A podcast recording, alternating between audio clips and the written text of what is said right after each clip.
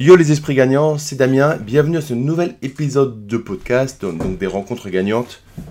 On va prendre le temps, tranquillement, euh, d'évoquer quelques sujets d'actualité. Donc je te propose de commencer par la partie financement, parce qu'au ce moment, euh, j'arrive à la fin, mais ça a été très très long pour le financement d'un immeuble que j'ai euh, que j'ai acheté. Et donc je vais te parler de quelques petites choses autour de des garanties euh, demandées par les banques. On va parler de ça. On va parler des grèves, sujet d'actualité. Je vais te donner un petit peu euh, mon point de vue euh, assez objectif par rapport à ça. On va parler bah, grève, système de retraite. On va, parler durée de financement. Quel est mon point de vue par rapport aux différentes durées qu'on nous propose, par rapport aux restructurations possibles sur 30 ans, 35 ans? Et on va faire un petit tour sur, sur les colocations et le nombre de chambres que je pense idéal pour une colocation. C'est parti, euh, jingle.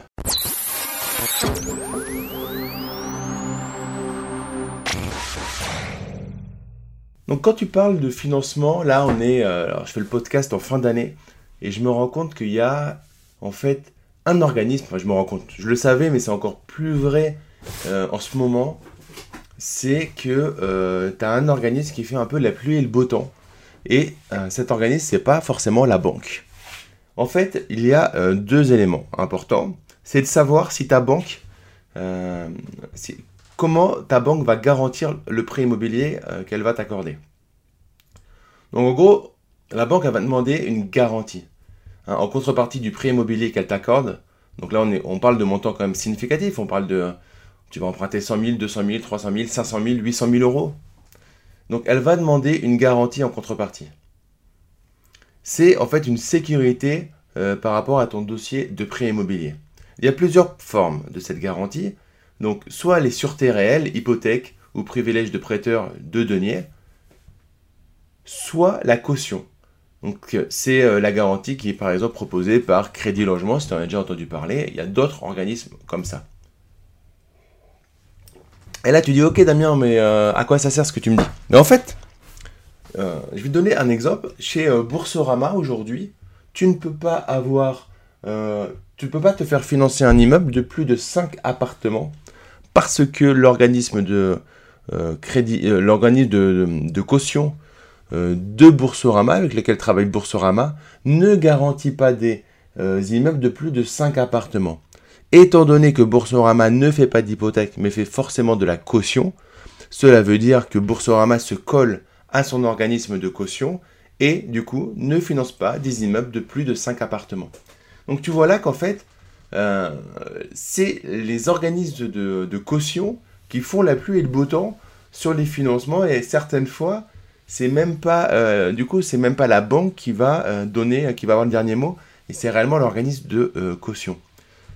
Et je voulais te faire ce point parce que bah, il m'arrivait dernièrement d'avoir un dossier refusé pour ce genre de, de raison.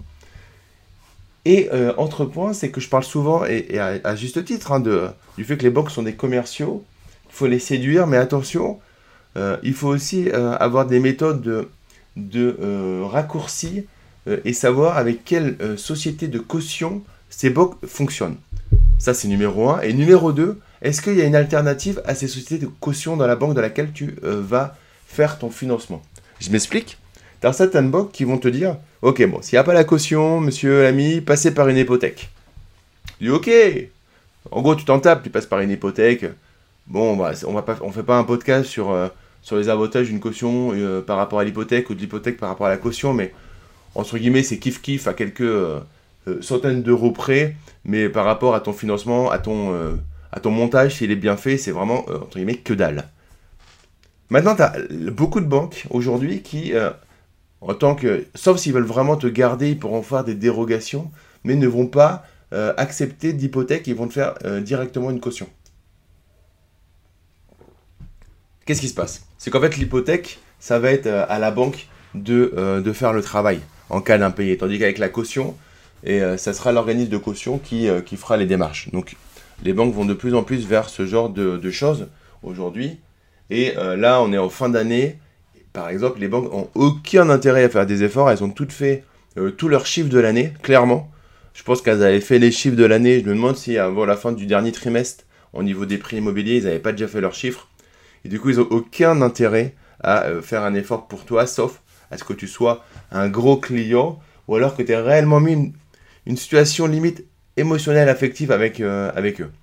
Voilà, c'était ce petit point financement pour basculer. On parle beaucoup de banque, de relations avec la banque. N'oublie pas que dans certains cas, ceux qui vont décider, c'est l'organisme de caution, surtout si la banque ne passe que par un organisme de caution. Donc, euh, question quand même intéressante à poser. Et ensuite, en fait, on va travailler sur l'organisme de caution et ce qu'aime l'organisme de caution. Alors attention, ça serait trop simple. Euh, les organismes de caution euh, font des règles différentes selon les établissements bancaires. Là, je t'ai parlé tout à l'heure de Boursorama sur 5 appartements. Le même organisme de caution pourrait, ne pas mettre cette limite de 5 appartements avec d'autres euh, établissements bancaires. Je voulais te parler également des grèves. On est actuellement, alors moi j'habite à proche Paris, à Vincennes, et ce matin je suis allé accompagner mes enfants à l'école je suis revenu à la maison. Moi, je travaille de, depuis la maison pour te faire ce podcast, pour gérer mes investissements, pour gérer ma société, mon centre de formation euh, professionnel. Hein, comme tu le sais, euh, il y a encore peu de temps, euh, je, j'étais en même temps, suis un ex-banquier, j'étais en même temps en banque. Depuis, ça fait 14 ans que je travaillais en banque pour divers avantages. Et j'ai quitté, j'ai quitté ça il y a, il y a quelques, quelques, quelques semaines maintenant. Et du coup, je voyais euh, mes, euh, mes potes, les papas et les mamans de, des, enfants euh, de l'école. Bizarrement, petit aparté, souvent, les meilleurs copains, je sais, de mes enfants, bah, je suis super pote et on partage pas mal de choses intéressantes avec leurs parents. C'est marrant. et du coup, je les voyais bah, un peu galérer hier. C'était grosse journée de, de, pluie à Paris. Et bah, en fait, ils ont dû faire des plans B par rapport aux grèves. Et à aucun moment, il y en a un qui m'a dit je ne veux pas aller travailler. C'est, il va trouver les solutions pour, euh, pour aller travailler. C'est quoi les grèves en fait? C'est bloquer, euh, bloquer certaines, euh, certaines couches de la population. Et au final, moi j'habite à Vincennes par exemple. Donc toutes les personnes que j'ai pu croiser peuvent aller travailler en vélo. Ils allaient tous travailler en vélo. Parce qu'en fait, bon, si t'es pas de Paris, Vincennes, c'est, l'équivalent de, Paris, ça touche Paris à 200 mètres. et du coup, bah, on peut aller pratiquement à n'importe quel endroit à Paris en vélo. Au pire, on aura 15, 10 km, je crois, pour aller au fond du 17e, qui est l'autre bout de Paris. Du coup, on n'est pas touché. Mais pour habiter à Paris, il faut être privilégié, il faut avoir des revenus euh, euh, conséquents, il faut être capable d'acheter du 8000, 9000, 10 000 euros, voire plus au mètre carré, ou louer, euh, pour te dire, un, 4 pièces, tu vas pas le louer à moins de 2000 euros, 2500 euros par mois. Donc voilà, on est, et j'en ai conscience, hein, j'ai toute humilité par rapport à ça. Euh, même si euh, j'ai mis en place les, actions pour, mais on est euh, privilégié dans, dans, la population. Et je revenais avec, avec Vanessa, avec ma femme tout à l'heure de, l'école, et je disais, mais c'est horrible parce qu'en fait, avec cette grève, ceux qui pénalisent le plus, bah, ceux qui n'ont pas l'argent pour habiter à Paris, proche de Paris, et qui habitent en fait beaucoup plus loin et qui font une heure, une heure et demie de, de RER, e de train, et impossible d'aller en vélo et de faire 70 km en vélo ou 50 km. 70, j'exagère un peu, mais peut-être 50 km en vélo. En fait, on pensait à ça parce qu'on voyait un RER e passer. Moi, je suis proche du RER A pour te raconter ma vie. Et euh, Vanessa me disait euh, Ah, regarde, il y a quand même des RER. Et là, on les voyait, les pauvres, en fait. ils étaient complètement euh, éclatés sur la vitre, enfin, enfin, complètement tassés. Et on était à Vincennes, donc on n'était pas encore. après, tu vas aller dans le centre de Paris avec toutes les correspondances. Et en fait, la grève, moi, je suis euh, ni pour ni contre dans le sens. Enfin, je suis pas contre euh, ce qu'ils disent, et ils ont peut-être raison, mais je sais pas, mets-moi dans les commentaires ce que tu en penses. Si aujourd'hui, on n'a pas moyen, d'une certaine manière, quand même, de euh, d'être maître de notre système et de le nourrir plutôt que d'essayer de se faire nourrir par le système. Pour moi, on a un magnifique pays en France. Alors, je sais, encore une fois, je vais sûrement à l'encontre de pas mal de d'entrepreneurs, de youtubeurs. Mais effectivement, en, tant qu'entrepreneur, c'est dur d'être en France. Mais c'est aussi euh, magnifique par certaines couvertures qu'on peut avoir, par certaines prestations qu'on peut avoir. Et il est vrai que j'en... On, va par rapport à, au système de retraite qu'ils sont en train de mettre en place, on va sûrement vers euh, moins de personnes qui vont, euh, par la vocation de, les professeurs qui sont là par vocation vont commencer à regarder un peu ce qui se passe dans leur portefeuille et se dire tiens bah écoute euh, Il n'y a pas de raison que la vocation fasse qu'à la fin, à ma retraite, je gagne 1000 euros par mois. Et, et c'est ok, je suis assez d'accord avec ça. Et du coup, on risque de baisser, comme on, commence à le faire, le niveau de notre enseignement Parce qu'en fait, on n'aura plus de profs réellement, euh, réellement formés à, ça. Et c'est vrai que ça me pose, un cas de conscience. Euh, parce que j'ai envie que mes enfants, j'ai envie que les enfants de mes enfants aient un niveau d'enseignement euh, au top. Maintenant, on va pas se mentir, en France, le niveau, effectivement de l'éducation baisse. Alors, je te parle pas du fait que c'est un système archaïque dans lequel on t'apprend pas l'éducation financière et, compagnie. Ça, on va pas refaire le débat. il suffit de lire Père riche, Père pauvre de Robert Kiyosaki euh, pour s'en assurer et en être convaincu. Ok, on met ça de côté. On a quand même un système avec des profs qui sont euh, euh, qualifiés de, de, bon niveau par rapport à ce qu'on leur demande et au programme qu'on leur demande de suivre. Et c'est vrai que bah, moi, on a ces profs-là, je discutais avec une amie qui est, qui est enseignante, parce que je suis ouvert, c'est-à-dire que moi je suis... Ah, tu sais très bien si tu me suis, que je suis pas forcément pour ce genre de choses, et je préfère qu'on se crée son système plutôt que dépendre d'un système. Mais j'aime bien écouter les gens qui font la grève, pourquoi ils le font.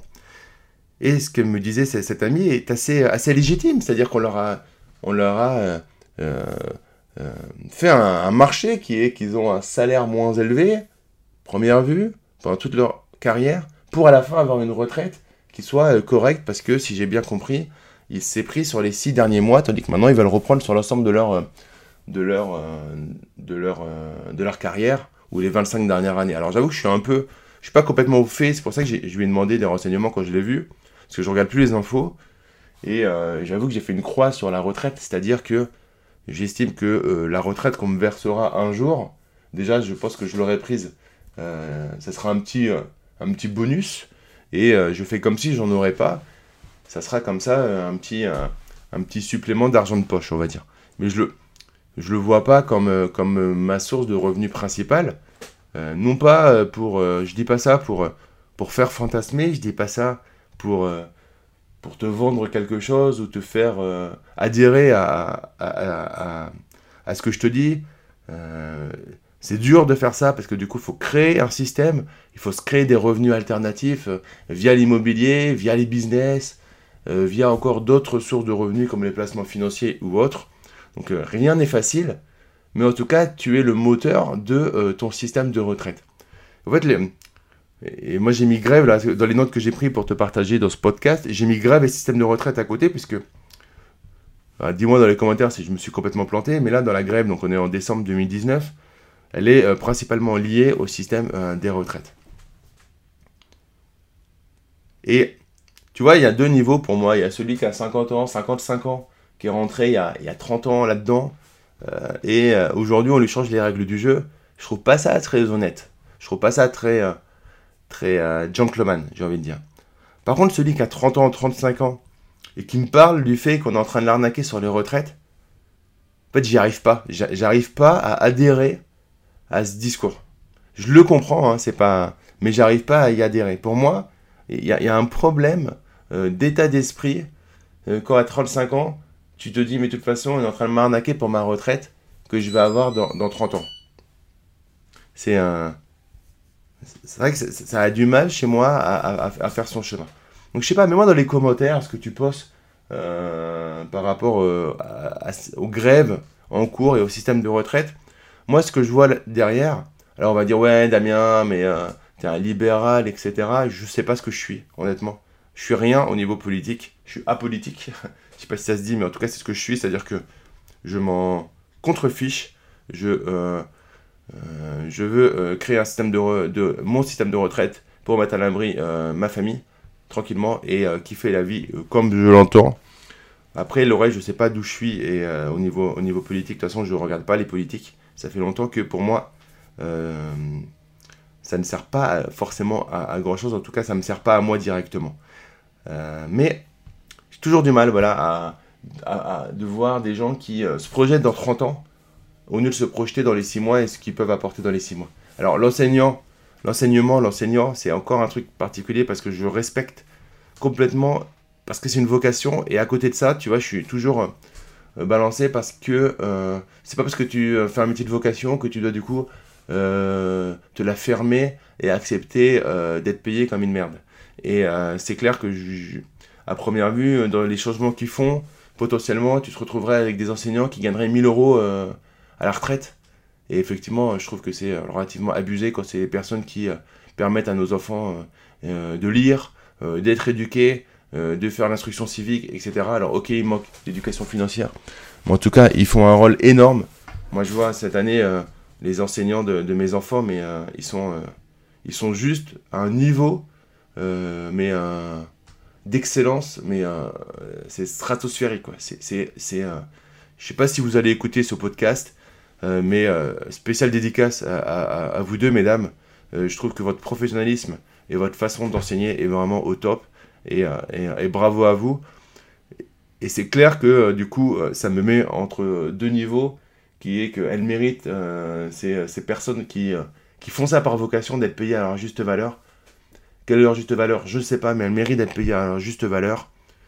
Et peut-être du coup, de, c'est ok de changer les retraites, mais dans ces cas-là, peut-être revaloriser leur salaire. Parce que c'est clair que ces personnes méritent sûrement des salaires plus élevés. Donc je suis pas contre la, ce qu'ils font au niveau de euh, le sujet de la grève. Je suis, euh, je suis pas persuadé que la grève en soi euh, fonctionne. C'est juste ça. Il y a peut-être d'autres systèmes, je ne sais pas quoi, il y a peut-être d'autres systèmes à brainstormer, à trouver pour, pour avancer. Je voulais te parler également dans ce podcast de durée de financement. J'ai fait plusieurs vidéos YouTube sur le financement et il y, a, plusieurs, thématiques. Alors déjà, si tu investis en SCI, euh, ça va être compliqué d'avoir plus de 20 ans. De fait. Tu peux avoir 25 ans, mais ça va être compliqué euh, d'avoir plus de 20 ans. si tu as 20 ans, c'est déjà bien aujourd'hui. Euh, sachant que quand tu as 20 ans, via les conditions particulières qu'il peut y avoir, tu peux souvent augmenter en fait la durée de financement et la ramener à 22 voire 23 ans. Donc tu sais, je vais te dire un truc, mais tu le répètes à personne. Il y a beaucoup de monde qui, euh, qui, font des caca et qui refusent des prêts sur 25 ans, qui prennent de haut les banquiers, alors que tu accepterais sur 20 ans avec un taux meilleur et des conditions plus avantageuses du coup. Et ensuite, euh, tu utilises les conditions particulières, voire conditions générales, je sais pas trop, des fois c'est même dans les conditions générales. Euh, et en fait, tu vas pouvoir monter au moins à 22, voire à 23 ans, donc tu vas pouvoir être quand même pas mal. à plus de ça, si tu as un différé d'un an, bah, tu montes à 24 ans. Donc voilà apprends euh, à être malin et euh, tu verras, euh, ça, ça va rouler tranquillement. Et ça, voilà, répète à personne, mais des fois, pour atteindre ton objectif de 25 ans, il y a d'autres possibilités que de rentrer directement en, front de ton banquier et lui demander 25 ans. Maintenant, sur les durées, 30 ans, 35 ans, j'ai le cas avec certains coachés que j'ai qui, qui me demandent Damien, 30 ans, 35 ans, tu sais, tu connais et tout. Alors oui, je connais, j'ai des partenaires euh, de courtiers euh, avec qui je travaille. Donc si tu es intéressé, n'hésite pas à me mettre un commentaire euh, par rapport à ça. Mais j'étudierai quand même ta situation parce que pour moi, le 30-35 ans, à la base, c'est de la restructuration de financement pour des gens qui sont endettés, voire surendettés. Ce n'est pas pour du financement de front. Donc là, par exemple, il y a un de mes coachés à qui je l'ai quand même conseillé sur une partie de son patrimoine, mais il doit avoir 800 000 euros de patrimoine, ce qui est quand même, commence à être correct. Euh, alors si tu commences juste, ça peut te paraître fou, mais t'inquiète pas, si tu lâches pas l'affaire, 800 000 euros, tu vas y arriver rapidement. Et si jamais tu es déjà à 2-3 millions, ça te paraît pas beaucoup, donc remets-toi quelques mois, voire années avant. Voilà, 800 000 euros, je vais te dire, tu restructures tous tes 800 000 euros, pour moi, c'est pas forcément intéressant. Maintenant, tu restructures une partie de tes, 800 000 euros, 2, 300, 400 000 euros, que tu montes sur 35 ans pour te, te prendre de l'oxygène et continuer à investir en profitant des taux d'intérêt qui sont bas aujourd'hui, ça peut être tout à fait pertinent. Euh, le truc, attention, c'est qu'il ne faut pas que tu sois rentable sur 30 ou 35 ans. Ça, pour moi, c'est une connerie. Hein, je le dis. Et euh, qu'on soit bien d'accord, euh, c'est vraiment pas un truc à faire. Il faut être rentable.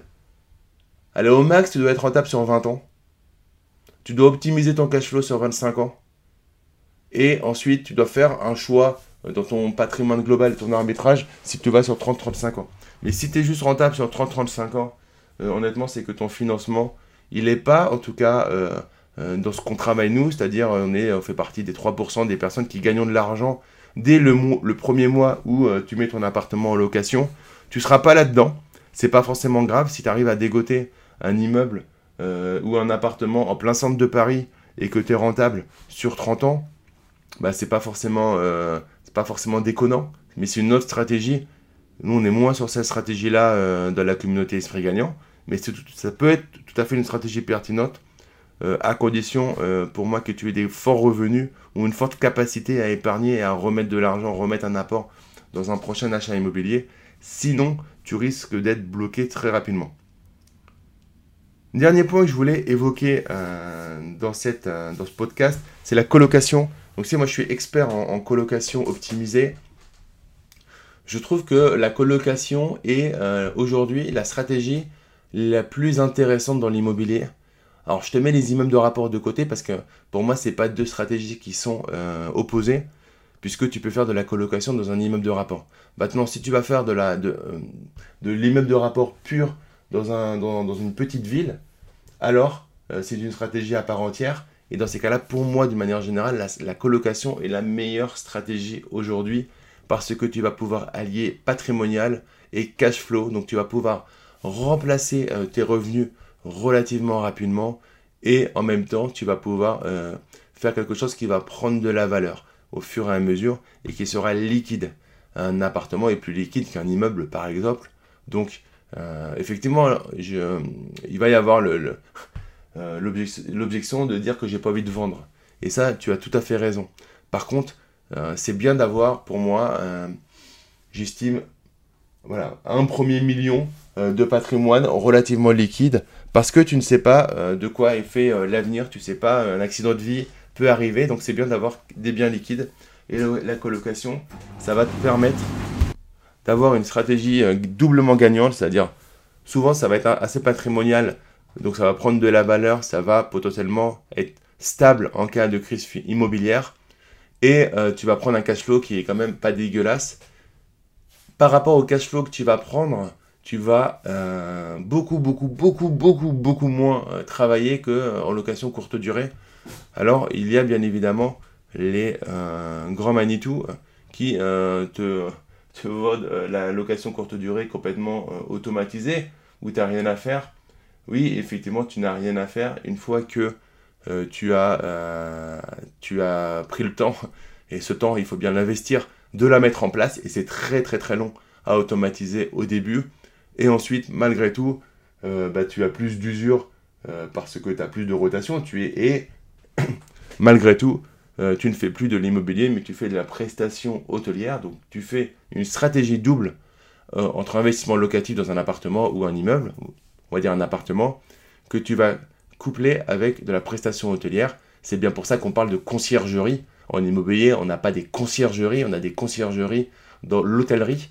Donc voilà, on mélange deux choses. Mais si toi, tu es un investisseur immobilier et tu veux rester du côté euh, de l'investissement immobilier pur, euh, la colocation, pour moi, est vraiment ce qui va te permettre euh, de dormir sur tes deux oreilles le plus longtemps possible tout en remplaçant ton salaire le plus rapidement possible, puisqu'au niveau stabilité, au niveau réglementation par exemple, bien évidemment, tu l'auras bien compris, que la location courte durée a une durée de vie limitée, selon la ville où tu mais au fur et à mesure dans toutes les villes, alors que la colocation est plutôt quelque chose en plein essor, vu le problème pour loger les gens au fur et à mesure dans les villes.